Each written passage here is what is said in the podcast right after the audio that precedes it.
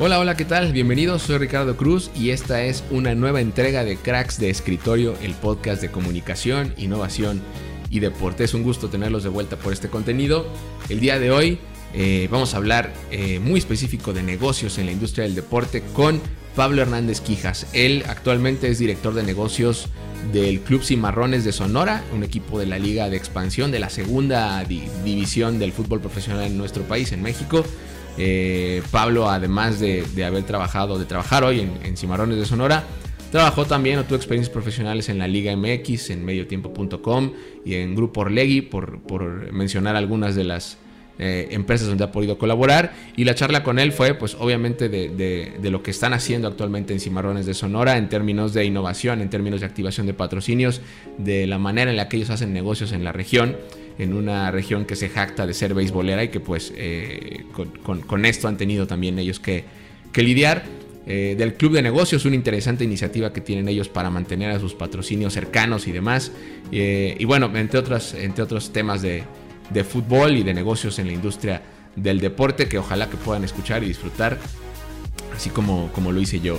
Eh, toda su retroalimentación es bienvenida. Gracias a los que se han tomado un momento para mandar su comentario, para escribirnos o escribirme a través de las redes sociales. Estamos en, Facebook, en YouTube, en Spotify y en, prácticamente todas las plataformas de podcast que eh, puedes consumir. Seguramente encuentras el podcast Cracks de Escritorio. Y si no, pues síguenos y eh, pues será toda bienvenida toda la, retroalimentación que puedas enviar. Por lo pronto, pues ya los dejo sin más con la charla con Pablo Hernández Quijas, director de negocios del Club Cimarrones de Sonora. Bienvenidos. Bueno, pues como ya lo están viendo, aquí está Pablo Hernández Quijas. Él es el director de negocios de Cimarrones de Sonora. Eh, un gusto saludarte, Pablo. Bienvenido a Cracks de Escritorio. Eh, lo estás pasando bastante bien, ¿no? Allá. Sí, ojalá y pudiera yo mostrarle la vista que tengo ahorita, pero eh, estoy en Acapulquito, en Acapulquito aprovechando del calorcito y del abierto mexicano de tenis. Entonces acá andamos trabajando. Hablábamos ahorita antes de empezar a grabar un eventazo, ¿no? Uno de estos eventos padrísimo. top eh, de, lo, de lo mejor que se hace en México, ¿no? Padrísimo, la verdad, padrísimo. estadio nuevo, complejo deportivo nuevo, desde luego que por ser nuevo y, reciente inaugurado, tiene muchas áreas de oportunidad, desde luego, en, en, el tema de las pruebas COVID, creo que ese ha sido un rollo en la entrada, en fin, estacionamiento, vialidad, en fin, todos esos detallitos que sobre la marcha, pero realmente el evento maravilloso, la convocatoria, el estadio, el estadio llenísimo, los partidos más importantes, eh, jugadores top, ¿no? Así que yo estoy súper contento porque sucede esto en México, la industria crece toda. Pablo, muy bien. Pablo, cuéntanos un poco sobre, sobre el presente de, Cimarrones de Sonora, este equipo de, de la liga de expansión, que, esta liga que sigue encontrando eh, pues espacios en la televisión, sigue encontrando espacios para darse a conocer y, que hoy en, eh, pues tú representas a, a, este equipo del norte del país eh, cuéntanos cuál es el presente, la actualidad de, los cimarrones. Claro, por supuesto, encantado. Fíjate, déjate platicar un poquito más atrás acerca de Cimarrones. Cimarrones es un club muy joven, muy, muy joven, tiene ocho años de vida. Eh, los primeros cuatro años de vida medianamente inciertos en, algún, en cierto sentido, porque bueno, eh, los, dueños pasaban algunas veces de mano en mano sobre empresarios de la localidad en Sonora. A partir de hace algún tiempo, eh, CTD Internacional, que es la compañía, la compañía madre del Club Cimarrones, toma el 100% de la posesión, eh, con, con, la familia Rojo, una familia súper futbolera, súper profesional, profesional, trabajadora, y que tiene toda la, toda la ilusión de ver eh, crecer este equipo. Entonces, Cimarrones, como, como tú bien dices, juega en Hermosillo, Sonora. Tenemos un estadio padrísimo en, en el mero centro de la ciudad, el héroe de Nacosari un estadio olímpico inaugurado en el 86, fue remodelado en el 2014 para cumplir también con las exigencias de, la Federación Mexicana de Fútbol. Así que eh, eh, en una ciudad calurosa, eh, calurosa durante, durante seis meses es extraordinariamente calurosa, otros seis meses bastante, bastante rica en cuanto a clima. Una, una, afición también muy particular, existe, existe la industria del deporte allá, están los naranjeros, que, para, mí, que a, mi parecer es una de las entidades deportivas más importantes del, país, no es que top 6, tomando top, top 10, ¿no? Tomando en cuenta todos los deportes del, del, país. Así que eh, Naranjeros de Hermosillo es, es, uno de los equipos más, más importantes como institución, como base de aficionados, como patrocinios, como ingresos eh, y, y, más importante de la región. Así que el, el mercado es ciertamente beisbolero, sin embargo, eh, a, mi llegada, cuando llego yo hace justamente un año, llegué por ahí de, de, febrero, marzo del 2021, me doy cuenta que al mercado realmente sí le gusta el fútbol, ¿no? Y eso es bastante particular, ¿no? Le gusta muchísimo el fútbol. Y cuando yo voy a, a, a la carnita asada o, o, me junto con sonorenses, me doy cuenta que realmente les gusta mucho el fútbol, hablan mucho de fútbol, recuerdan, ¿no? Y, y me hablan con nostalgia de los equipos que han pasado por Sonora. Eh, hablan también con, nostalgia de jugadores que han pasado por, por Sonora y que ahora, y que ahora están en primera división o en, Europa o en la selección y, realmente son apasionados cuando hablan de fútbol. Así que eso, eso me cambió un poquito el chip porque yo llegaba desde luego eh, eh, con, la, con la consigna de encontrarme gente que había que transformarla al, al, fútbol y no es cierto, ya están. ¿no? De hecho, hemos lanzado este año una de las campañas más, más agresivas, más importantes en la historia del club. Sí, sí, sí. sabemos que te gusta el fútbol, ¿no? Exactamente, exactamente. Sabemos que te gusta el fútbol. Es como un gran statement de decir, este, yo sé que te gusta, ¿no? Y muy probablemente, y no te juzgo, no juzgo al aficionado, porque ellos antes no tenían una, un, equipo, una entidad deportiva, un equipo de fútbol eh, en el cual ellos se podían sentir identificados. Entonces, cuando le preguntaban, ¿a te gusta el fútbol? A mí no me gusta el fútbol, a mí me gusta el base, porque me identifico con los naranjeros y porque es una institución que tiene 70 años, que ha ganado, que es el máximo ganador en la Liga del Pacífico y que está arraigadísimo en el corazón del, sonorense. Pero nosotros llegamos y nos, enteramos que sí les gusta el fútbol. Entonces, tenemos que convertirnos en eso, Rick, en, en, en, en un club el cual el aficionado sonorense pueda decir, a mí sí me gusta el fútbol, claro que sí, y le voy a cimarrones, ¿no? Eso es crear lealtad, crear identidad.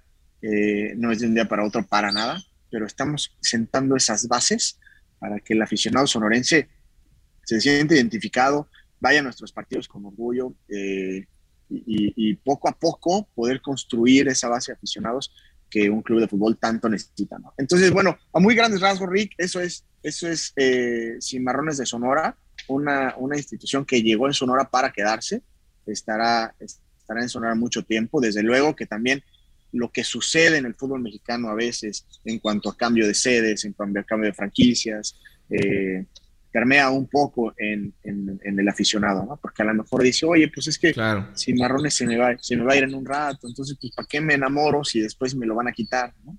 Y eso ha pasado con, con, algunos otros clubes que han llegado a la ciudad.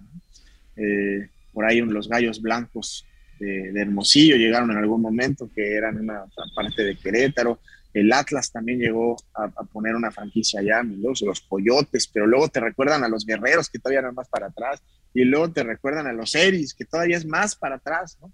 Entonces, por eso te digo, cuando hablan de fútbol se ponen muy nostálgicos eh, en decir, eh, a mí sí me gusta el fútbol, pero es que se me, me puedo identificar con alguien. Entonces, eh, es, es, la, es, la, gran labor que tenemos. Entonces, bueno, a muy grandes rasgos, eso es, eso es eh, la actualidad del club de Cimarrones. Es, es, un fenómeno parecido a lo que platicaba, por ejemplo, con la gente de Mazatlán, ¿no? Que también estaba, o, o se, se, entendía a Mazatlán como una plaza netamente beisbolera, eh, a pesar de que tiene históricos futbolistas que han salido de ahí y demás, y que hoy pues justo están como viviendo esta, este, esta pues esta dualidad, ¿no? Y que, la, y que la afición, ellos me decían, por ejemplo, que la afición de Mazatlán estaba muy acostumbrada a los espectáculos de béisbol y que mucho de lo que hacía, en este caso Venados, lo trasladaban al estadio de fútbol.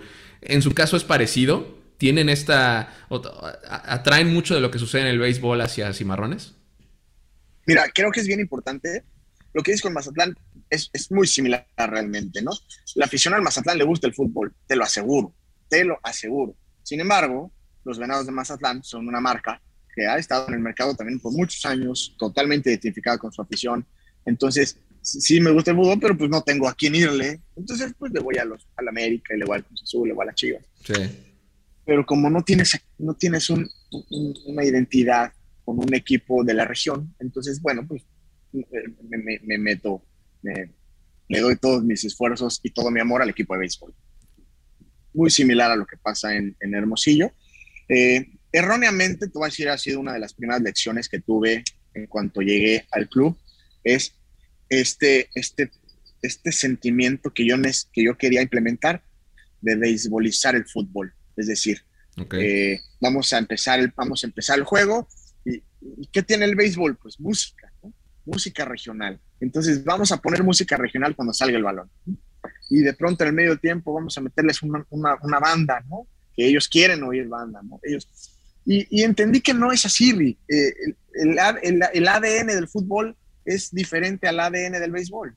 No, querramos, no, no, queremos beisbolizar el fútbol. Hay cosas que sí debemos de tomar en cuenta eh, pensando directamente en el mercado, pensando en nuestra base de aficionados, que es, que, por cierto, la base de aficionados está hasta arriba de nuestra, de nuestra cadena de valor, ¿no? Claro. Junto con nuestros patrocinadores, desde luego. Entonces, hay que entenderlos. Entonces, a ver qué quieres. Y aquí en Sonora, pues está fácil saber qué quieren. Quieren, quieren beber, quieren echar la cervecita, quieren comer, quieren opciones de comida, quieren oír música, quieren divertirse, quieren pasarla bien con sus cuates.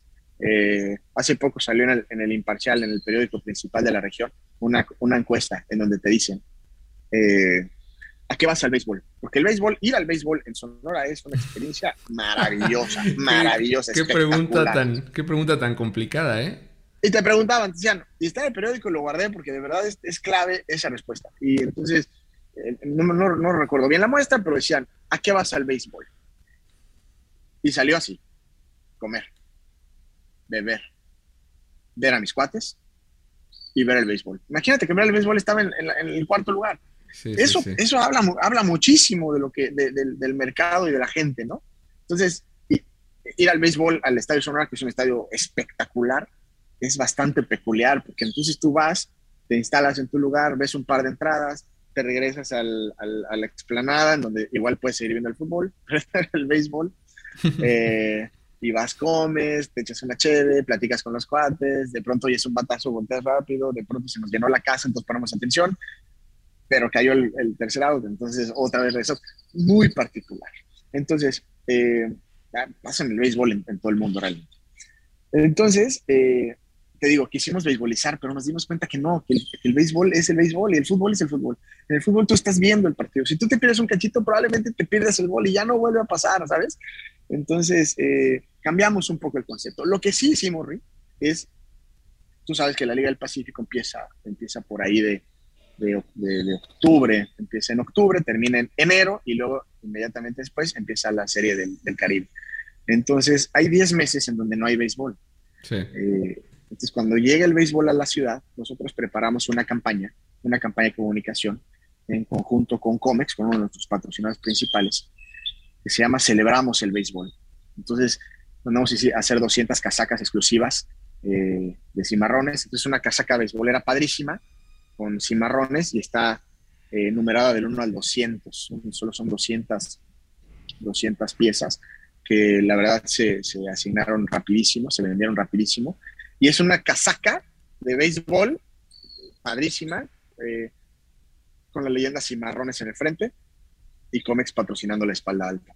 No sabes qué hitazo, porque entonces la gente decía, órale, eh, béisbol, fútbol, y veías a la gente ir al estadio de Sonora con su casaca de béisbol. Esa, esa, esa campaña se llamó Celebramos el béisbol. Y realmente en Cimarrones celebramos la llegada del béisbol porque activa la industria del entretenimiento en la región. Claro. Entonces, cuando, cuando cuando, de pronto llega el béisbol, pasan muchas cosas alrededor de la llegada del béisbol. La gente se emociona eh, y todo, el, boleto promedio aumenta, el gasto promedio aumenta. Después, de, pronto, la gente ya, tiene el chip de comprar merchandising. Entonces, vas y compras la playa de naranjeros, vas y compras la gorrita, vas y. aparte, el clima ya también lo permite para octubre y está, ya está muy rico para salir, para echar la carne cortada, para echar las chéves. Entonces, todo se activa. Los patrocinadores empiezan a activar, eh, las marcas comienzan a asociarse con el, con, el, con el, club. Entonces nos aprovechamos un poquito de eso, de la, de la, del poder que tiene el béisbol para activar la industria del entretenimiento en la región. Eh, y aprovechamos para sacar esta campaña en donde celebrábamos el béisbol. Y al mismo tiempo le dábamos valor a otro de nuestros patrocinadores, que es algo de lo que nos estamos agarrando muchísimo. ¿Cómo generar valor a nuestros patrocinadores para que vengan con nosotros y para que se queden? y hablando, en y, andamos. Y hablando en particular de este tema eh, específico, del tema de los patrocinadores, me di cuenta que ustedes activan esta, vaya, tratan de mantener esta relación muy cercana con sus eh, socios comerciales y, patrocinadores como tal, con este club de negocios, que incluso le dan ustedes mucha salida eh, en sus eh, redes sociales y, lo, lo, vaya, lo manifiestan mucho, ¿no? De esta buena relación que tienen con sus socios comerciales. Háblame, de, platícanos de qué es, qué es el club de negocios. Entiendo que esto ya sucede eh, o se hace en otras eh, eh, entidades deportivas del mundo, pero también es cierto que no se publicita tanto tal vez como al menos yo lo vi con, ustedes, con Cimarrones. ¿Qué es el, qué es el club de negocios y, cómo funciona? es un proyecto que en lo personal me apasiona muchísimo. Déjame, te platico muy poquito cómo, cómo nace el, club de negocios. conocí a un muy buen amigo, eh, a, un, gran personaje en el, en el club Betis, el Betis, el Betis de Sevilla. Entonces, él me platicó que él estaba gestionando las ventas B2B. Entonces, me causó, me, me, me, causó mucha, eh, mucha curiosidad cómo un club de fútbol eh, puede tener una, una plataforma B2B. Y le, y le, pedí que me platicara un poco más. Ellos, ellos desarrollaron una plataforma similar a la nuestra, es el Club de Negocios, en donde se enfocan en ofrecer valor a, a, los patrocinadores. Así que tomando esa premisa, nos lo trajimos a... Porque hay muchas ideas en Europa, Rick, en Europa y en el resto del mundo, en Sudamérica, que, que podrían parecer lejanas, pero si tú las tropicalizas y las adecuas a tu mercado, puede ser de mucho valor. Entonces, lanzamos el, en octubre del año pasado el Club de Negocios Cimarrones de Sonora. Y te platico súper rápido, el Club de Negocios persigue tres objetivos principales. El primero de ellos es ampliar la red de contactos que tienen nuestros patrocinadores. Eh, en segunda es eh, generar oportunidades de negocio entre ellos. Y en tercera es eh, conocer a las personas que están detrás de las empresas. Entonces, ¿cómo logramos esto? Nosotros nos juntamos, el Club de Negocios fue lanzado en octubre en un evento en, en, el Club de Golf Los Lagos, en Hermosillo, un lugar padrísimo, una terraza maravillosa.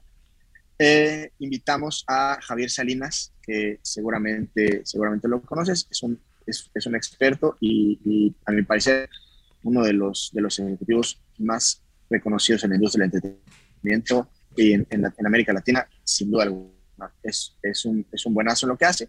Entonces lo invitamos a Sonora a que dé una plática con todos nuestros patrocinadores, que hoy tenemos más de 30 marcas asociadas al club de todos los niveles, ¿no? Te platicaré un poco más adelante acerca de la pirámide de patrocinadores que tenemos en, en, Cimarrones, pero son más de 30 marcas asociadas al club, de alguna manera, comercialmente hablando, y entonces Javier nos hizo favor de dar una plática acerca de negocios deportivos para que también la gente tenga un poquito más, ¿no? Las marcas tengan un poquito más de, de conocimiento y de ideas de cómo activar un patrocinio, de cómo sacar el máximo provecho de la alianza que tenemos a través del deporte. Entonces, eh, hay espacio para la formación de nuestros patrocinadores a través de este tipo de, invitados especiales. Después tenemos un espacio para, hacer networking, básicamente es eso. Entonces nos juntamos por, mesas, donde las mesas son, son colocadas estratégicamente pensando en cómo podrían generar negocio entre ellos. Y te pongo un ejemplo súper sencillo. Comex es uno de nuestros patrocinadores y tenemos una universidad que es muy local, la Universidad Quino. Ellos eh, se juntan en un club de negocios y, eh, y la universidad determina que necesita repintar toda la universidad. Y eh, hacen negocio con Comex, donde Comex desde luego les ofrece un precio muchísimo más accesible y ambos salen beneficiados. es un ejemplo súper pequeño de lo que han hecho, pero también fíjate al grado de que tenemos papelerías, una papelería eh, Papelerías Dani, una papelería súper arraigada en la región, y literal le ha vendido a todos los miembros del club de negocios. Es decir, estamos, gracias al club de negocios, ofreciendo mucho más valor y eh, teniendo eh, análisis de retorno de inversión mucho más saludables. Entonces, de eso se trata. Hasta hoy hemos tenido el, club de, el lanzamiento del club de negocios en, en, Los Lagos. Al día siguiente nos fuimos a jugar golf. Eh, ahí nos acompañaron 10 dueños de compañías en Sonora incluyendo, incluyendo a Javier, incluyendo al dueño de, de, Cimarrones. Eh, y, tú sabes que el golf también es una oportunidad de, networking fabulosa. Eh, después tuvimos eh, en alianza con una cervecera tradicional que, que, está aquí en Sonora, Bokibichi, el lanzamiento de la, perdón, el, una cata de cerveza y maridaje que nos dieron chance de, nos recibieron en su casa. Entonces invitamos igualmente a toda la gente del club de negocios, nos dan un rol por las instalaciones de la cerveza, nos dicen cómo la hacen, los diferentes procesos y después nos invitan a, cenar y a hacer una cata de cerveza. Eh, muy recientemente tuvimos el, bueno, desde luego la posada, luego tuvimos en esta, en esta semana anterior un torneo de pádel.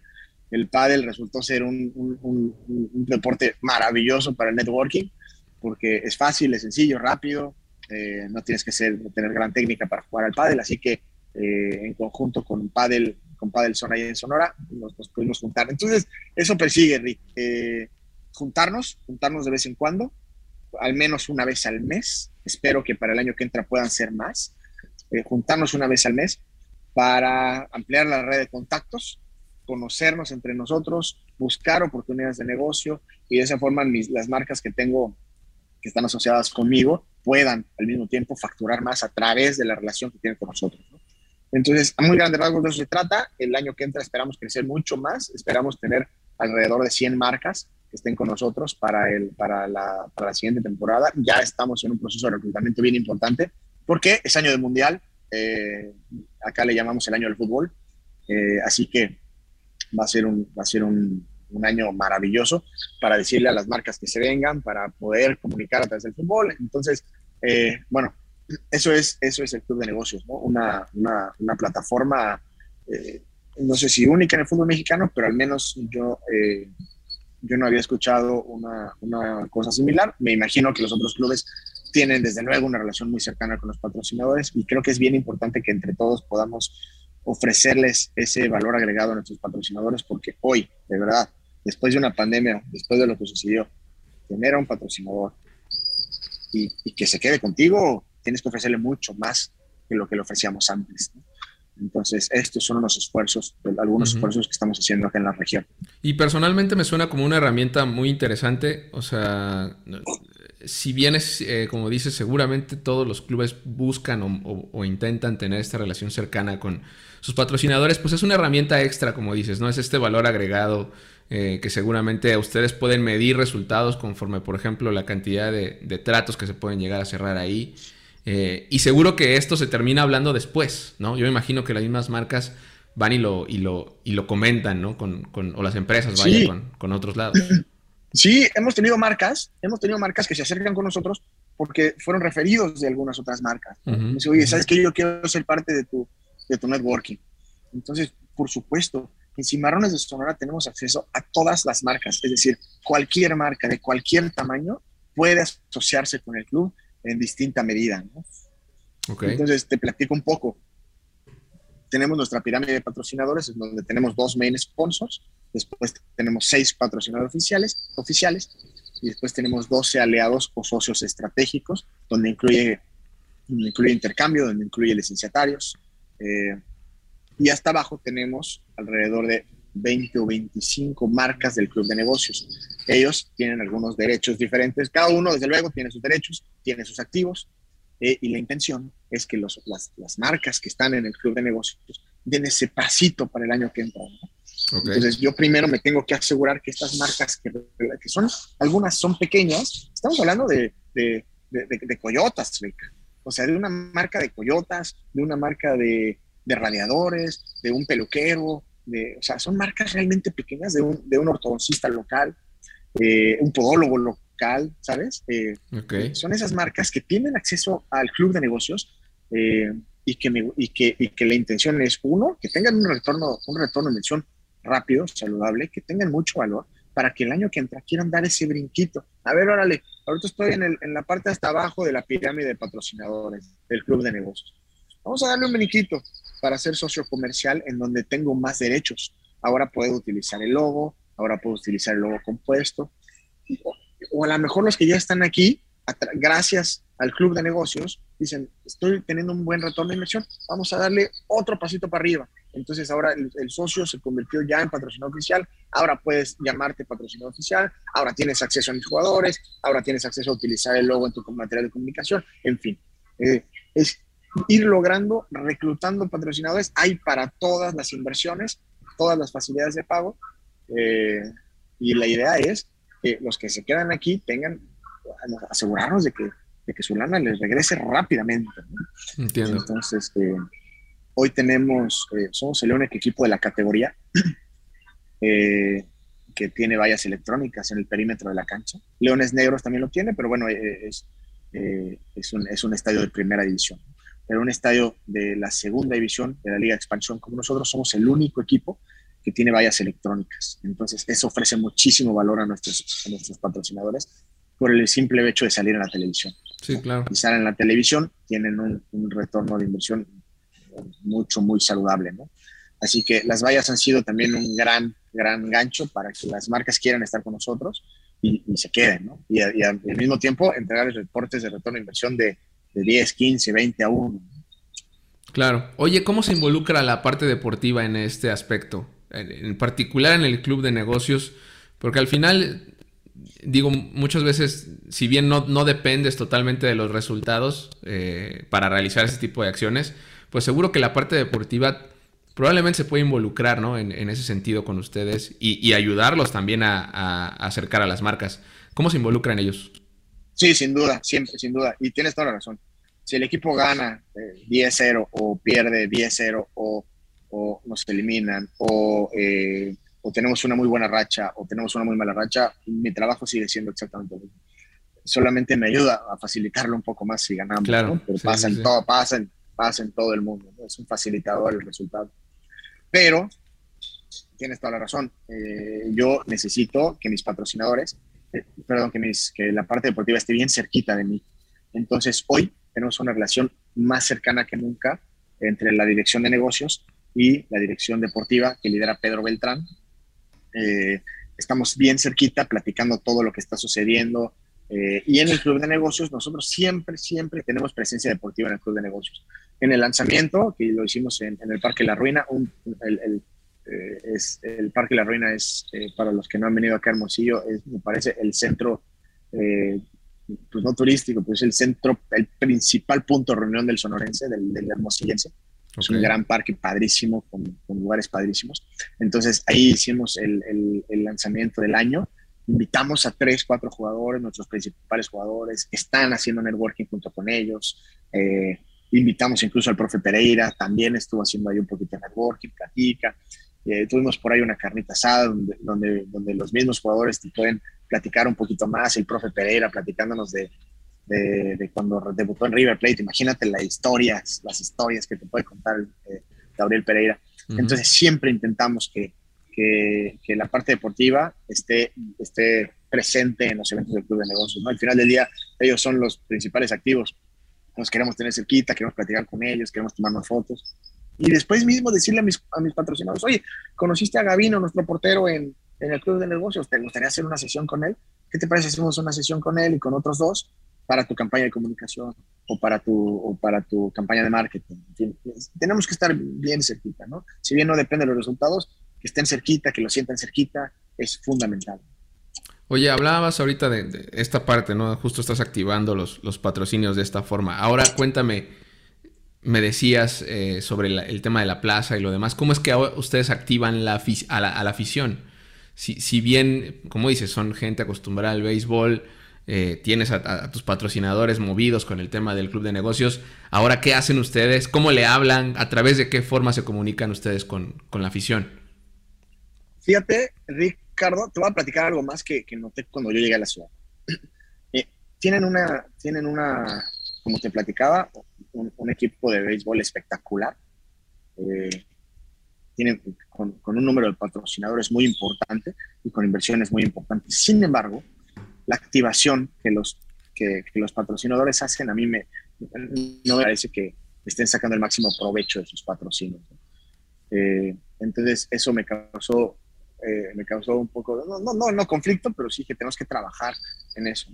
Entonces, yo llego y a mis patrocinadores tampoco tienen el conocimiento de la activación de un patrocinio. Entonces, en un inicio creíamos que, este, que, solamente con tener presencia en, la, en el estadio o por ahí presencia en las vallas o algo de social media iba a ser necesario, iba a ser suficiente para, para conectar con el aficionado y poco a poco hemos estado haciendo ese proceso de educación para que vaya más allá, ¿no? para que haya una, una activación real. Hoy nosotros eh, estamos lanzando como club campaña, lo que te platicaba, sabemos que te gusta el fútbol, es una campaña eh, sin precedentes en el, en, en, el club, ¿no? Nunca habíamos tenido, por ejemplo, medios exteriores, ¿no? hoy tenemos medios exteriores en la ciudad, tenemos desde luego inversiones en digital, tenemos prensa, radio, televisión. El radio es bien importante, contrario a lo que pudiéramos pensar ya en el resto del país, ¿no? El radio eh, a lo mejor se está yendo, se está quedando un poco al lado, no, es el caso en la región, eh, igualmente televisión, televisión abierta también es bien importante en la región, así que estamos teniendo varios puntos de contacto. Pero además a eso vamos a tener, estamos, estamos ya en planes de hacer muchísimas cosas más. De entrada, vamos a tener eh, el próximo 26 de marzo el, primer festival del fútbol, le llamamos así porque va a ser una gran fan fest. En las, tenemos unas canchas de fútbol a un lado del estadio, en donde los aficionados van a poder llegar, van a poder entrenar como un profesional, tiro, sus tiros a gol, sus penales, ser portero, dribles, sprints, al mismo tiempo va a haber música, comida, bebida, eh, todo, carnita asada, todo lo que le gusta al sonorense en, en, un mismo, en un mismo lugar y terminamos viendo al partido. ¿no? Eh, eso sí es algo que le gusta al sonorense, que quiere el sonorense y, y que va a ser súper importante para nosotros para conectar y además de que es una gran plataforma para que nuestros patrocinadores vayan y activen ese día. ¿no? Así que eh, estamos haciendo ese tipo de esfuerzos para estar cerquita de la afición, ¿no? Por ejemplo, hemos modificado la forma en la cual vendemos boletos. Eh, si bien la parte digital eh, es, importante, todavía no representa lo que nos gustaría que representara. ¿no? Y también me parece que pasa en, la mayor cantidad de, plazas en este país. ¿no? El aficionado compra su boleto ya partido, ¿no? salvo los clubes que ya sabemos cuáles, eh, los, grandísimos clubes del país, la gran mayoría llegan al estadio y compran su boleto. Entonces, entendiendo eso y no queriendo cambiarlo de un día para otro, tenemos que modificar la forma en que, en que, en que vendemos los boletos, en que vendemos nuestro merchandising. Eh, hemos modificado también la forma en la que los esquilmos y las concesiones, eh, nuestra relación con ellos los días de partido. Entonces, hoy, en lugar de tener un gasto fijo, para el que vende pizzas o para el que vende lotes o para el que vende tas, tas, tas, tas, nos adecuamos a su modelo de negocio un poquito para que vayan y para que vendan con nosotros. Así que estamos eso, tenemos un focus group planeado para la siguiente semana, en donde vamos a analizar 25 preguntas clave eh, que van desde lo más básico, ¿no? ¿Ha sido el fútbol? ¿Cuánto cuesta? ¿Te parece caro? ¿Te parece barato? ¿Qué te parece la chévere? ¿Qué comes? ¿Qué, eh, ¿Dónde te estacionas? Bla, bla, bla, bla y eso nos va a dar también un, un, insights de lo, que, de lo que debemos de cambiar en el corto plazo. Claro. Eh, en fin, eh, identificamos cada uno de los puntos de contacto con el aficionado. Hoy tenemos, desde luego, una línea de WhatsApp directa de WhatsApp Business. Hoy tenemos un newsletter que medianamente, probablemente tenemos que cambiar también un poquito el modelo, porque el porcentaje de apertura suele ser bajón. Eh, pero tenemos, hemos lanzado muy recientemente nuestra nueva página web, a ver si pueden dar una vueltecita, cimarronesfc.com.mx, es una página web en donde ya podemos comprar boletos desde ahí, podemos incluso ver el partido desde ahí, porque los partidos, como sabes, también saben, salen en el YouTube de Claro Sports, así que eh, podemos ver el partido desde nuestra página web. Eh, tenemos una tienda en línea por fin, entonces ahora el aficionado puede comprar eh, merchandising oficial del club a través de nuestra página web y tiene envío gratis en tu hermosillo. En fin, una, una, plataforma totalmente responsiva donde puedes ver también en cualquier, en cualquier device, puedes ver lo que es la, la, página web perfectamente, ¿no? Así que estamos haciendo esfuerzos en ese sentido. Pues, recuerda que somos un club eh, muy nuevo, ¿no? Muy joven. Eh, luego hablo de la página web y digo, bueno, esto, esto, salió hace 20 años, tendríamos que haber tenido una página web. Eh, pero bueno, estamos un poquito ajustando las tuercas para, para que ahora sí podamos empezar a jalar esa base de aficionados que queremos, la base de, de patrocinadores. Eh, eh, nuestras redes sociales son, son poderosas, desde luego que ya estamos en las, las más importantes. Este, TikTok nos, ahí nos, este, nos está ayudando bastante en cuanto al crecimiento orgánico. Así que eh, muchos puntos de contacto eh, tanto online como offline, ¿no? Eh, hemos, hemos abierto un nuevo estacionamiento que espero, espero podamos debutarlo en los próximos días. Está justamente a un lado del estadio, que era un terreno, un terreno que no estaba en uso, y llegamos y dijimos, hola, necesitamos ahí una buena negociación, pensando en que los aficionados ya puedan tener un estacionamiento gratuito eh, cerca del estadio para que puedan ir al estadio mucho más mucho más fácil, ¿no? Entonces estamos haciendo un análisis exhaustivo de lo que, de lo que el aficionado quiere, pero hay muchísimos factores, muchísimos factores como en todas las plazas del país, ¿no? La entrada del calor, imagínate, o sea, en, sí, claro. Julio, agosto, estamos a las 8 de la noche, estamos a, casi 40 grados. Entonces hay que, tenemos que asegurarnos al, nivel de que, la, de que la cheve esté bien fría, ¿sabes? Eh, a, ese, a, ese, a ese nivel, ¿no? Sí, claro, sí, sí, sí. De que el hielo esté frío. En fin, este, muchas, muchos esfuerzos que estamos haciendo, algunos parecieran básicos en la industria del fútbol, lo son, lo son, pero para poder crecer necesitamos ir desde lo más básico y poco a poco ir aumentando el nivel de gestión. Y es que, eh, eh, no, no, sé si tú coincides conmigo, Pablo, pero la realidad es que, por ejemplo, hablabas, ¿no? De que este esfuerzo de la página web probablemente es, es de hace 20, 30 años. Sí. Y, y, y suena, o sea, y realmente sí lo es, pero yo recuerdo clubes de primera división que hace, no, no sé, cinco años ni siquiera tenían una página web, ¿no? Y vivían en, en, tal vez en Facebook, ¿no? Porque pues todo el mundo estaba ahí y ya. Y bueno, eso creo que en parte, no sé, no sé si tú lo compartas, como que refleja un poco el, el camino en el que estamos eh, dentro de la industria del deporte en México. No todos, ¿eh? porque hay, por supuesto, eh, eventos de clase mundial que se realizan en México, pero la realidad es que muchas veces este tipo de esfuerzos no, no sé si los... Vaya, no entran dentro de las prioridades cuando probablemente serían una de gran ayuda de que, estuvieran ahí, ¿no? Sí, mira, mira, la parte digital, a mí ya no ni siquiera me gusta mencionar la palabra digital porque ya como decimos marketing ya está, o sea, no es, no es que haya la parte digital. Una, una, estrategia de marketing 360 tiene que involucrar una casa que es, que es la página web en donde tú puedes meterte, ver rápido estadísticas, ver videos de los goles, ver los videos de color, ver, comprar boletos ahí mismo, ahí mismo incluirle tu programa de lealtad, ahí mismo incluirle tu, asistencia a través de, de, abonados, tener tu login. Este es el espacio de Pablo en los cimarrones ver cuántos partidos has ido, ver cuántos descuentos has obtenido en la tienda, ver qué beneficios tienes con los patrocinadores, en fin, como aficionados tienes que tener una, una, página web. Y de ahí partimos, ¿no? Y de ahí, ok, ya tenemos este, entonces es el gran paraguas de mercadotecnia. Y entonces vamos para abajo, vamos para abajo. ya tenemos la página web que, es patrocinada ya. Eh, así, que, así que bueno, pues también el costo es cero, ¿no? Eh, en la categoría debemos de cuidar mucho la lana, ¿no? debemos de proponer proyectos, debemos de, proponer proyectos que sumen al club, que den valor, que sumen en, desde luego en dinero, pero si no puede ser en dinero, puede ser en, experiencia, en emociones, en arraigo, e intentar que no nos cueste. Porque, como sabes, en la categoría hay que cuidar mucho las, las, las inversiones. Oye, y hablando de, tu categoría o de la categoría de la Liga de Expansión, hace, hace algunos años, recuerdo, igual tienes un, mayor panorama de esto, eh, se modificaron los calendarios y entonces la Liga de Expansión empezó a jugar entre semana.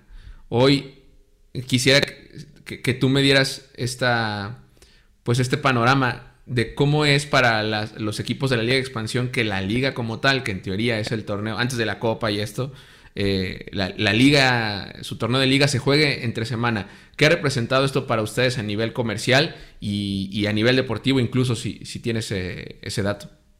Sí, eh, es, eh, a mí me parece una decisión acertada, te digo porque la liga determina que los lunes van a ser para la liga femenil, después martes, miércoles y jueves para la liga de expansión y luego viernes, sábado y domingo para, la, para la liga MX. Entonces, eso ha provocado que cuando nosotros jugamos martes, miércoles y jueves no tengamos una competencia directa. Nosotros solíamos jugar el fin de semana, pero usted toca al mismo tiempo que cuando juegas contra el América o contra jugando el América, las Chivas, y es muy complicado ganar audiencia ante, ante, ante esos monstruos. Entonces, me parece bien adecuado. Sin embargo, por ejemplo, cuando juegas un martes a las 7 de la tarde, en la plaza es bien difícil porque la gente sale de trabajar a las 7 de la tarde, ¿no? Claro. Entonces, eh, que lleguen a la ciudad y que se, digo, al estadio, que se estacionen, es complicado. Y hay, y hay equipos que juegan incluso a las 5 de la tarde. Mineros, me parece, Zacatecas juegan a las 5 de la tarde. Eh, entonces, bueno, pues la gente sale a trabajar a las 6, pues ya no van. Entonces, muy probablemente descuidas un poquito la parte de, de convocatoria al estadio. Sin embargo, eso nos ha permitido también tener las audiencias más importantes en los últimos años. Recién salió una, un, análisis de los, de los ratings y de las audiencias de la Liga de Expansión, en donde, por cierto, Cimarrones sale dos veces en, el top 5 de partidos en, en, la pasada temporada. Eh, y eso pues también es bastante valioso, ¿no? Entonces, tomando eso en cuenta, por ejemplo, nosotros podemos poner vallas electrónicas tomando en cuenta que a lo mejor nuestras, nuestras, nuestras asistencias no son las mejores, incluso el promedio de la categoría debe andar como probablemente las 3.000 personas, no son grandes entradas, sin embargo las audiencias están subiendo considerablemente. Otro de los aciertos es que los, que los derechos de televisión fueron centralizados, como pasa en las mejores ligas del mundo. Entonces ahora nosotros como club le vendemos los derechos de televisión a la liga y la Liga Sube los distribuye entre las cuatro o cinco televisoras más importantes del país y de, América, ¿no? Estás, estás hablando que tus partidos salen en Fox Sports, en ESPN, en TUDN, en Claro Sports, en Univision en Estados Unidos, en, Marca Claro. Eh, entonces tú cuando, y de pronto cuando llegan las finales salen en los cuatro canales. Entonces tienes un alcance masivo, porque o lo ves en un canal o lo ves en otro, ¿no? Eh, y al mismo tiempo, en cuanto a lana, cae, cae más billete al club porque los derechos están siendo centralizados de manera, de manera eh, unificada y además le cae la misma lana a todos los clubes. Entonces, eso es muy valioso porque, porque tienen todos los clubes la misma capacidad monetaria para, para la operación del equipo, ¿no? Antes no era así, ¿no? Antes tú salías y te peleabas y a ver quién quería comprar tus derechos y probablemente eh, era, era disparejo ¿no? los ingresos. Ahora me parece que es un gran acierto el hecho de tener los, los derechos centralizados y, este, y bueno, los, los números dicen que las audiencias están muy bien, así que eso es, eso, es un gran, eso es un gran herramienta de ventas también para nosotros salir y decir, hola, tu marca va a estar en Fox Sports, en ESPN, en, en, en Claro Sports, en TUDN, en Univision en Estados Unidos, narrado en español, entonces ya nosotros hoy estamos viendo a Phoenix, que es, nuestro, es un mercado natural en, Arizona, para decirle, hola, mira, conviértete en patrocinador de Cimarrones porque muchísima gente de aquí se va para allá. ¿no? Claro. Entonces, este es un mercado natural que nos ha ayudado el hecho de que tengamos nuestros partidos televisados en Estados Unidos. Entonces, eh, a mí me parece un, acierto. Eh, eh, y si hablamos también un poquito de esta onda de ascenso y descenso que se canceló por algún momento, bueno, financieramente también ha sido un acierto desde el punto de vista de negocio, eh, fue acertado. Eh, ¿En el sentido de que se consolida el negocio o, en qué sentido? ¿De que se consolida la marca, el equipo? Sí, desde luego. Sí, sí, e, esta oportunidad de, tener un subsidio de la Liga MX te, da, te da chance de nivelar las aguas, ¿no? Evitar que los clubes pierdan tanto dinero como sucedía antes. ¿no? Ahora, lo importante es que regrese lo más pronto posible. Entonces, eh, y que ya está, ¿no? Justo, digo, estamos grabando 25, viernes 25. Entiendo que ayer se hizo ya una... Pues se, hizo llegar a los clubes, ¿no? Este tema de la certificación y demás. Ajá, exactamente, sí, sí, ya lo tienen acá, bastante claro, eh, claro, conciso. Así que eh, todos los clubes, bueno, tienen que, tendremos que trabajar para, para lograr la certificación y, desde luego empezar a pelear por el ascenso lo más pronto posible. oye Pablo, en tu opinión, ¿este tema de los derechos centralizados debería llegar a la Liga MX? Sí, por supuesto, pero es muy complicado. Eh, tiene que suceder.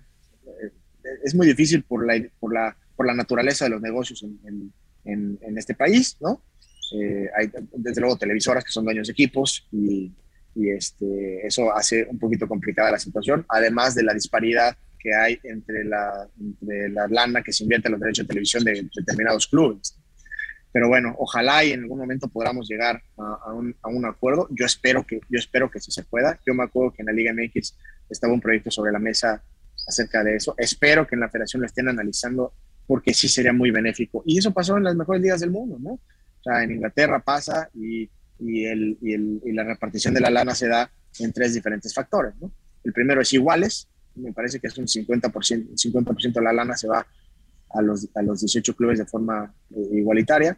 Después hay un porcentaje del 25 en cuanto a, a cuántos partidos fueron televisados, me parece, y otro tanto de acuerdo a tu posición en la tabla anterior. Podríamos adoptar un modelo semejante, ¿no? O el más claro ejemplo es que en España pues, sucedió, ¿no? El Barcelona y el, y el Real Madrid, que desde luego acaparaban un porcentaje espectacular de los derechos de transmisión. Bueno, ahora lograron la liga hacer un acuerdo y hacer una estrategia para que ellos accedieran a hacer algo así, ¿no? Así que eh, a mí me parece que tiene que suceder, ojalá y se pueda, no estoy seguro que sea una cosa, una cosa sencilla, desde luego, pero sin duda debe de estar en el, en el mapa, ¿no? A un futuro lejano, dirías.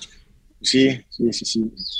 Me parece complicado, a ser sincero me parece complicado por todos los intereses económicos que rodean las transmisiones de televisión. Claro. Pero bueno, ojalá y tengan, exista un plan.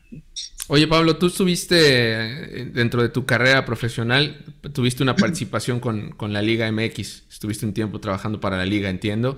Sí. Y, entiendo, Que, entiendo que formaste parte de este, eh, de este lapso, de este momento en el que la Liga cierra eh, el, el, trato con el banco, con BBVA, ¿no? Con, y se vuelve. Justamente, sí. Se vuelve, pues, este, este macro patrocinador que hoy, pues, al final de cuentas, pareciera, ¿no? no, no, no pareciera. Sin duda es el trato tal vez más grande que ha hecho el, fútbol mexicano en, mucho tiempo. Eh, cuéntanos un poco de, qué va, o cómo, cómo fue este proceso para cerrar el naming de la liga. Sí, yo, fíjate, te platico que yo eh, comencé eh, mi carrera en el fútbol directamente en el fútbol en el 2012, eh, cuando, me, cuando, me, cuando empiezo a trabajar en la Liga MX. En ese entonces, justo el día que entro, es el día que se separa la Federación Mexicana de Fútbol de la Liga MX y nace la Liga MX, el Ascenso MX y la Copa MX. Eh, ellas, eh, esas, tres, esas tres nuevas competencias nacen con tres objetivos principales, lo recuerdo muy bien, que era uno, incrementar los ratings, incrementar la asistencia en los estadios y tener un apellido, era, es decir, tener un aliado comercial que patrocinara a las tres ligas.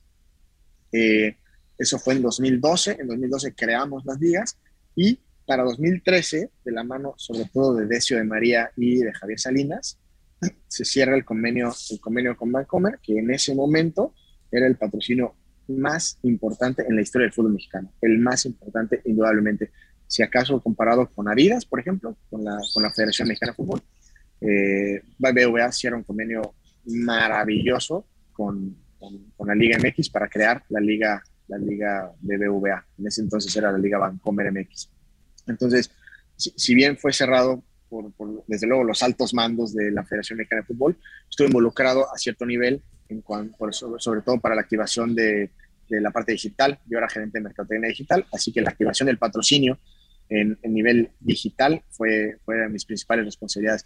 Y fue un, un, tema mayor, porque eh, la BBVA, como sabes, pues ya patrocinaba la liga, a la liga en, en España, entonces ya tenían un caminito un caminito recorrido. No, ya sabían o, ya esperaban, exacto, ya tenían expectativas, ¿no? De, de, lo que, de lo que tendría que suceder en México. Por supuesto, por supuesto, ya sabían exactamente qué iba a suceder y sucedió muy rápidamente, a ser, a ser sincero, ¿no? La, marca BBVA se fue para arriba de forma espectacular, eso provocan los patrocinios deportivos, pero además Bancomer lo hizo muy bien, porque sabían que la lana que, que les iba a costar el patrocinio de la Liga MX, eh, al menos un cacho de, también había que meterlo a activar el patrocinio y otra lana había que meterlo a la televisión.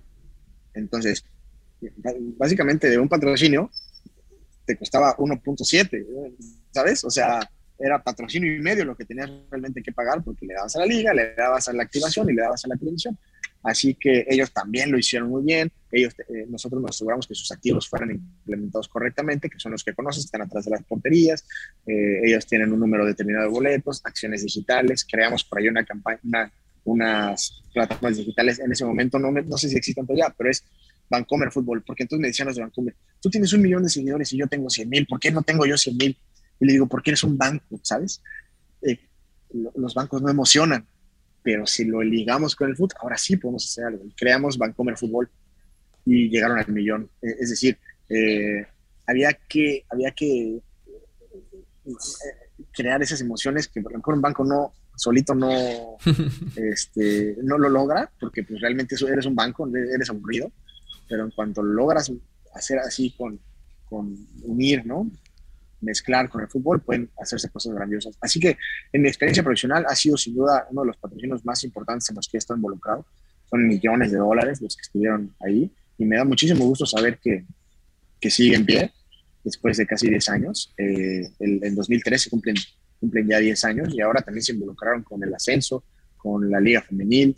Es decir, eh, es, es, es, fabuloso lo que, lo, que, lo que se logró con Bancomer y hoy Vancomer está en lo más alto de la, en la recordación de marca, ¿no? sí, sí, sí, sí. Sí, definitivamente. Oye, Pablo. Eh,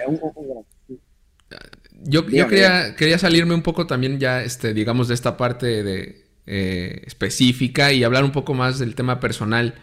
Eh, ya hablábamos, ¿no? De, tu inicio en el camino del fútbol en 2012, pero me, me gusta mucho hacerles una pregunta ah, con los que platico, que es, ¿cuál es la idea más, eh, eh, la idea errónea más grande que crees que tiene la gente de lo que tú haces.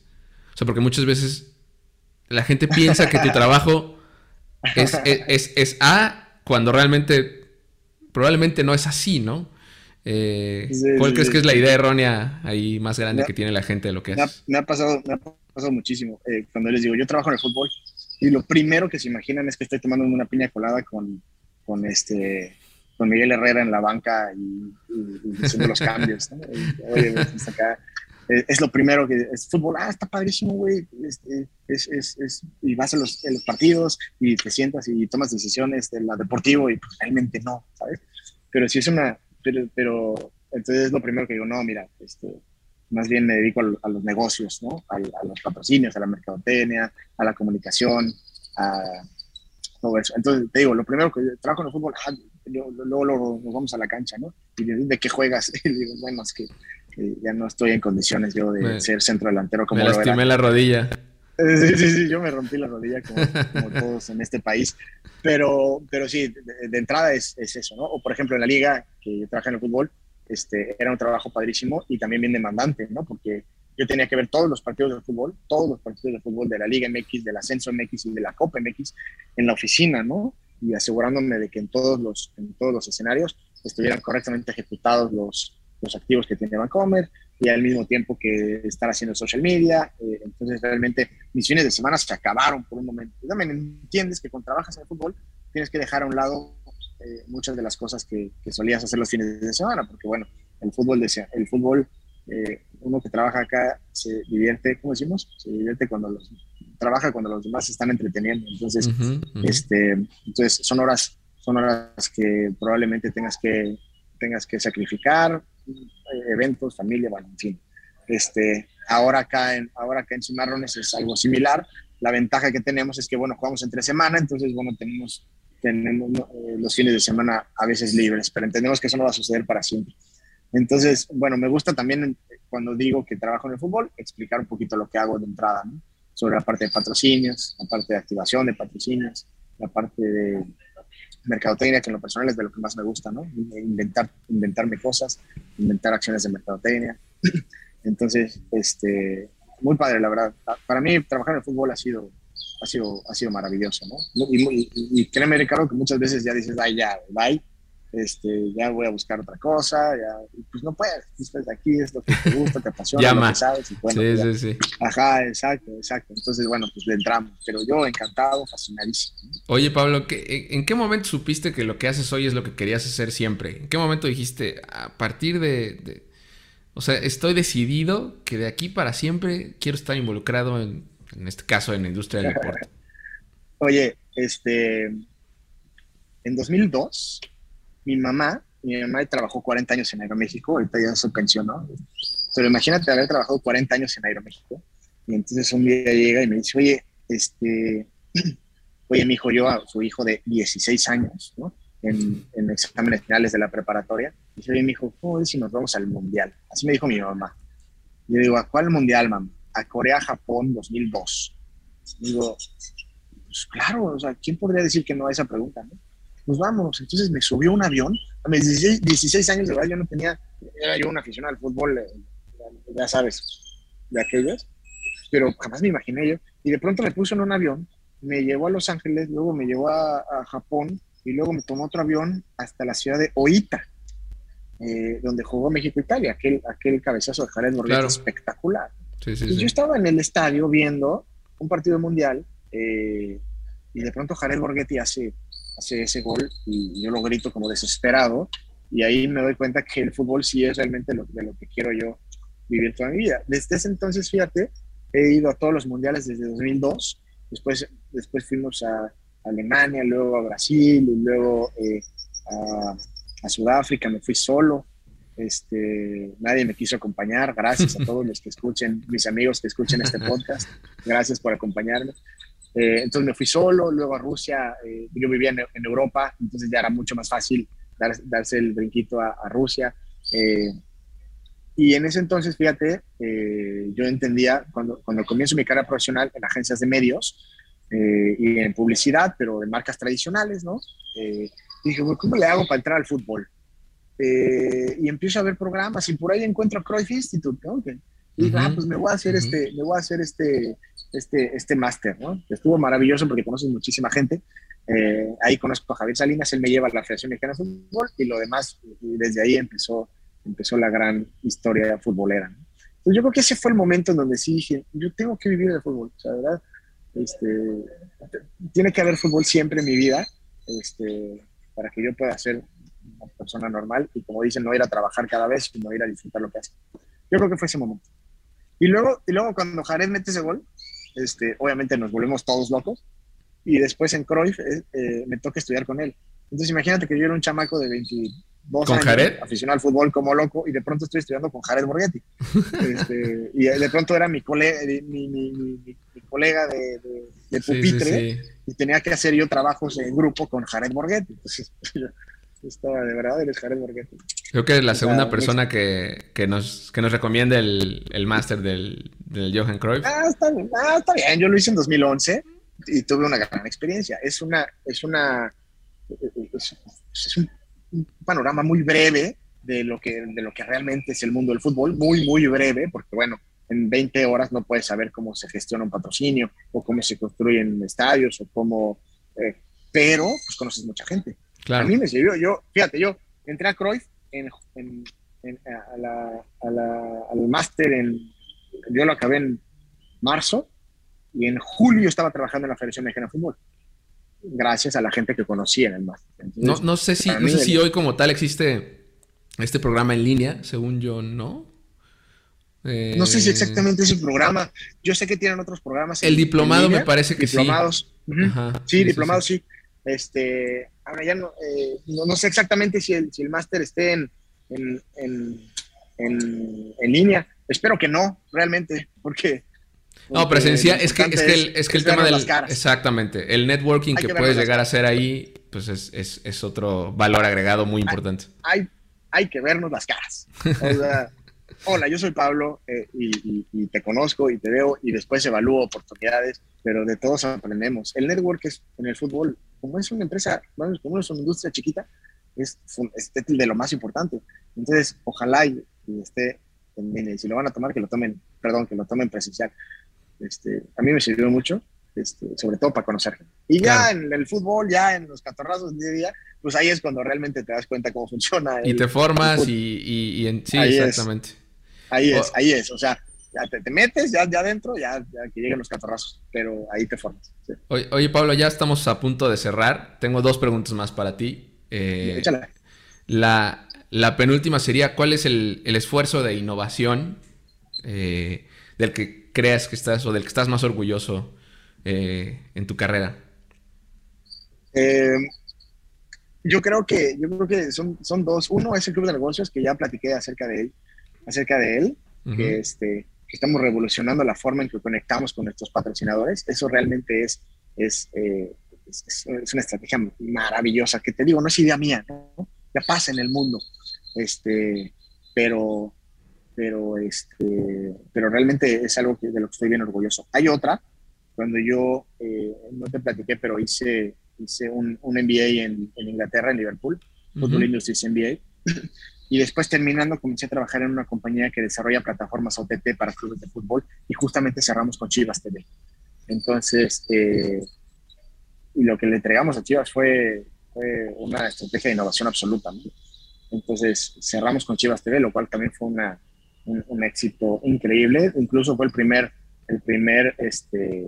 Sí, el primer OTT en, en, México con un club. sí, desde luego Chivas, desde desde luego Chivas lleva ya un rato con Chivas TV, pero de esta plataforma, esta, esta empresa británica fue la primera vez que salieron del continente europeo para explorar, eh, el, explorar el mercado mexicano y lograron, y lograron tener a Chivas. Entonces, no sé si sigan todavía, pero, pero en ese momento... ¿Quién es? Este, ¿Qué, Stream Sí, Stream AMG. sí, sí siguen. entonces, Stream AMG.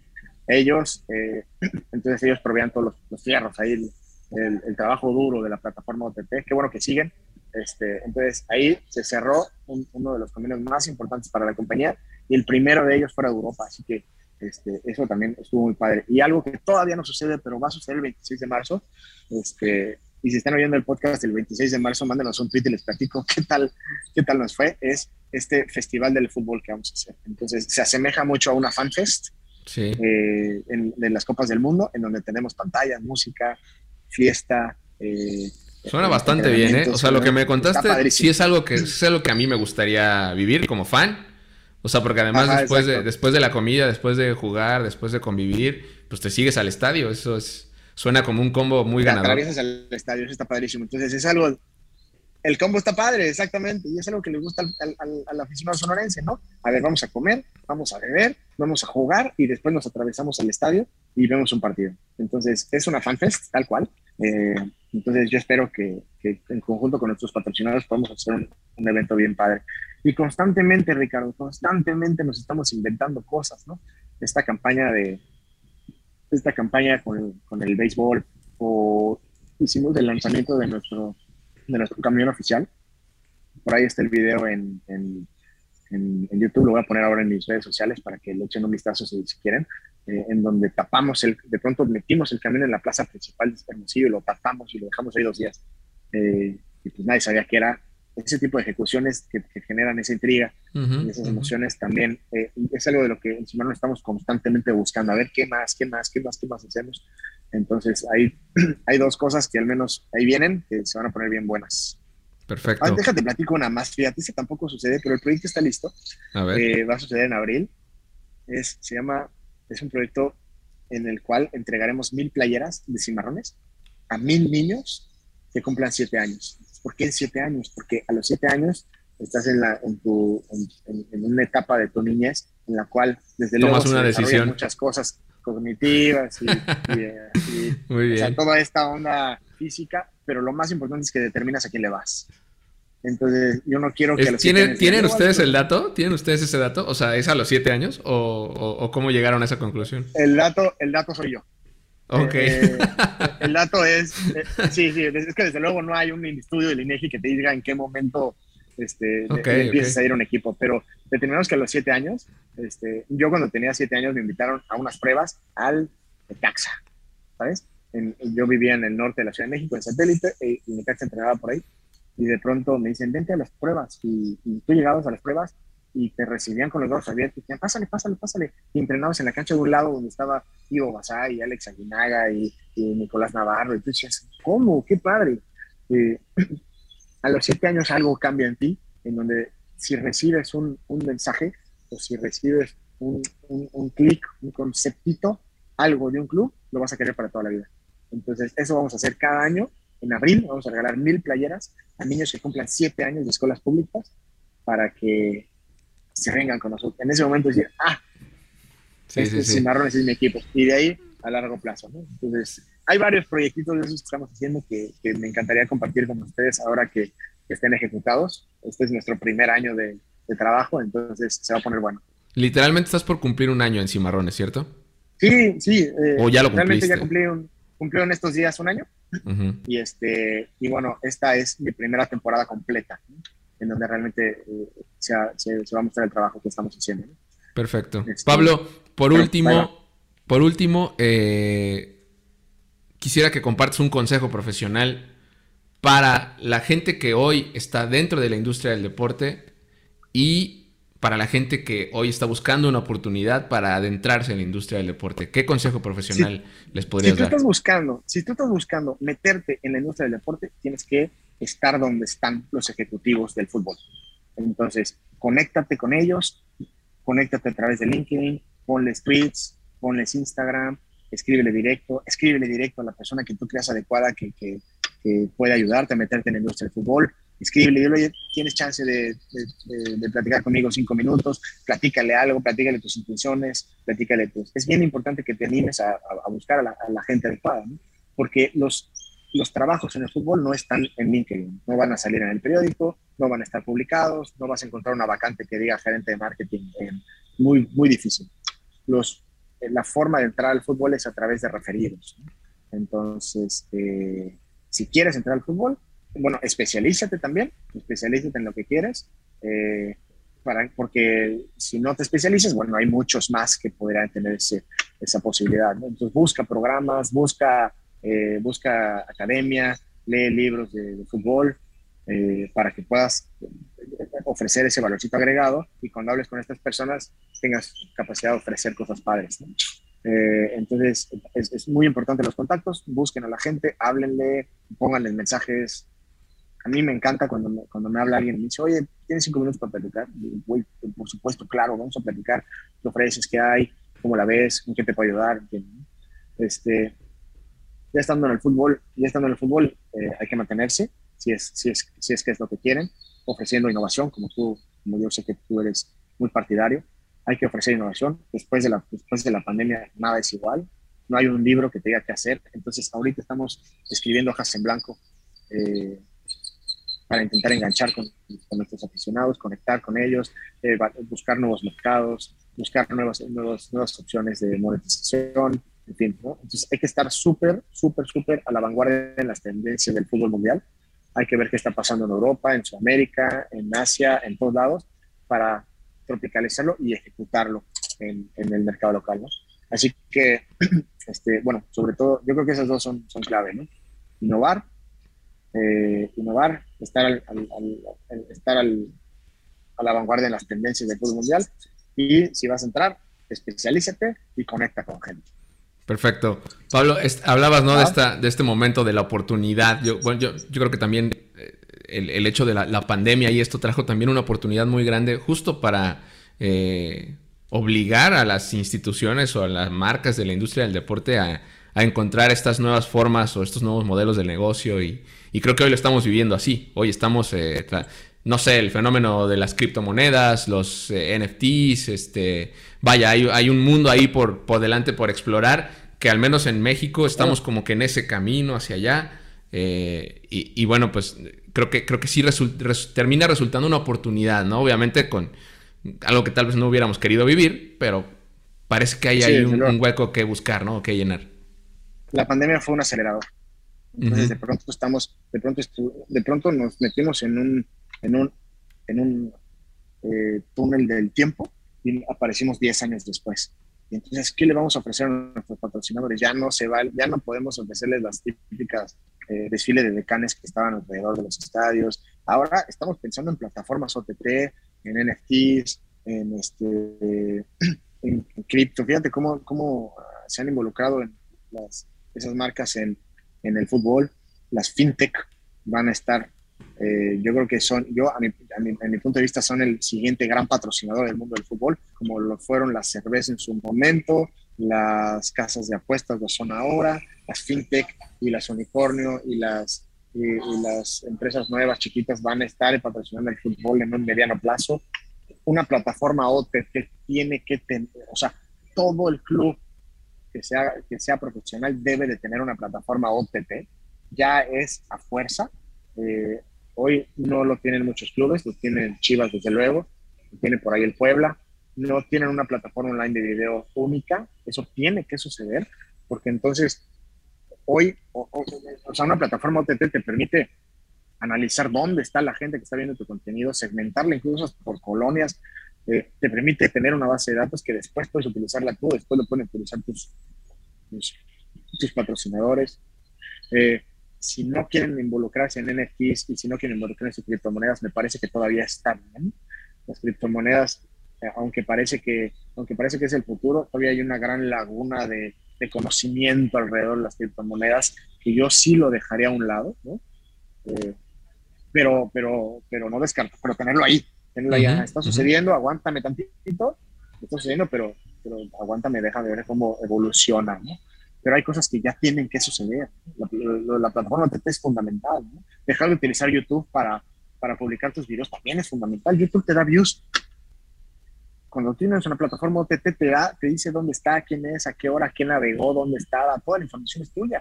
Tú puedes monetizar ese contenido con tus patrocinadores, sabes perfectamente cuánto, cuánto lo vio, te da un mapa de calor donde te dice si, tu, si tu video de media hora no jaló y lo vieron tres minutos, bueno, tú empiezas a tomar decisiones, ahorras en recursos, contactas con nuevos mercados. Si tu, si tu, si tu producto, no sé, vamos, si tu partido, si tus derechos de transmisión están vendidos en México y en Estados Unidos, pues a través de la plataforma te pones tu partido en, en Asia, en Sudamérica, donde no tengas derechos de transmisión y vemos qué pasa, ¿no? A lo mejor por ahí en Asia, en Asia se ve mucho fútbol mexicano, ¿no? Entonces, eh, hay, hay, cosas que sí ya tienen que pasar y que no están sucediendo, eh, y otras cosas, bueno, que, que, hay sobre la marcha, ¿no? Y los clubes de la, expansión, de, expansión vamos un pasito más atrás, ¿no? Hay que, hay que back to basics para tener primero tas, tas, tas, tas, pero eso sí, estar listos para cuando el mercado lo demande, ahora sí, ¿dónde están las NFTs? ¿Dónde está la plataforma OTT? ¿Dónde está una aplicación, un programa de lealtad? ¿Dónde está el, la implementación de, un, de una, fan una plataforma de fan engagement donde tú puedas poner el once inicial y quién va a ganar y jugar en fin, ¿no? Debemos estar listos. Eh, los clubes de primera edición creo que, creo que ya deben de hacerlo. Muy bien. Pablo, eh, pues agradecerte por tu tiempo, no sin antes eh, pedirte por último ya el contacto, cómo la gente se puede poner en contacto contigo, si tienes redes sociales públicas, eh, si tienes LinkedIn, ¿cómo, ¿cómo te encuentran? Sí, claro, soy Pablo Food en todos lados, Pablo Food de fútbol, ¿eh? muy innovador, pero este, por ahí estoy en todos lados, escríbanme y, ahí, por ahí platicamos, ¿no? En LinkedIn, por supuesto, me, encuentran igual como Pablo Hernández, por ahí búsquenme, seguro tenemos contactos en común porque si estás viendo esto, estás involucrado en la industria y tenemos amigos en común, así que yo encantado de platicar, de platicar con todo el mundo. Así que muchas gracias a ti, Ricardo, también es un foro padrísimo, nos hacen falta muchos foros donde podemos hablar del negocio, de la industria, del fútbol, del entretenimiento, de todo, así que felicidades por el proyecto. Bueno, pues, pues gracias. Pablo Hernández Quijas, él es director de negocios y marrones de Sonora. Nuevamente, gracias por el tiempo. Espero que sigas disfrutando del abierto mexicano de tenis, que la final ah, ya, que te quedes hasta la final, que te toque, que te toque ver a Nadal ahí y, demás. que, seguro que es un que es un gozo. Y pues bueno, eh, gracias por acompañarnos en esta nueva entrega de los cracks de escritorio. Soy Ricardo Cruz y nos escuchamos en la próxima. Chao. Bye.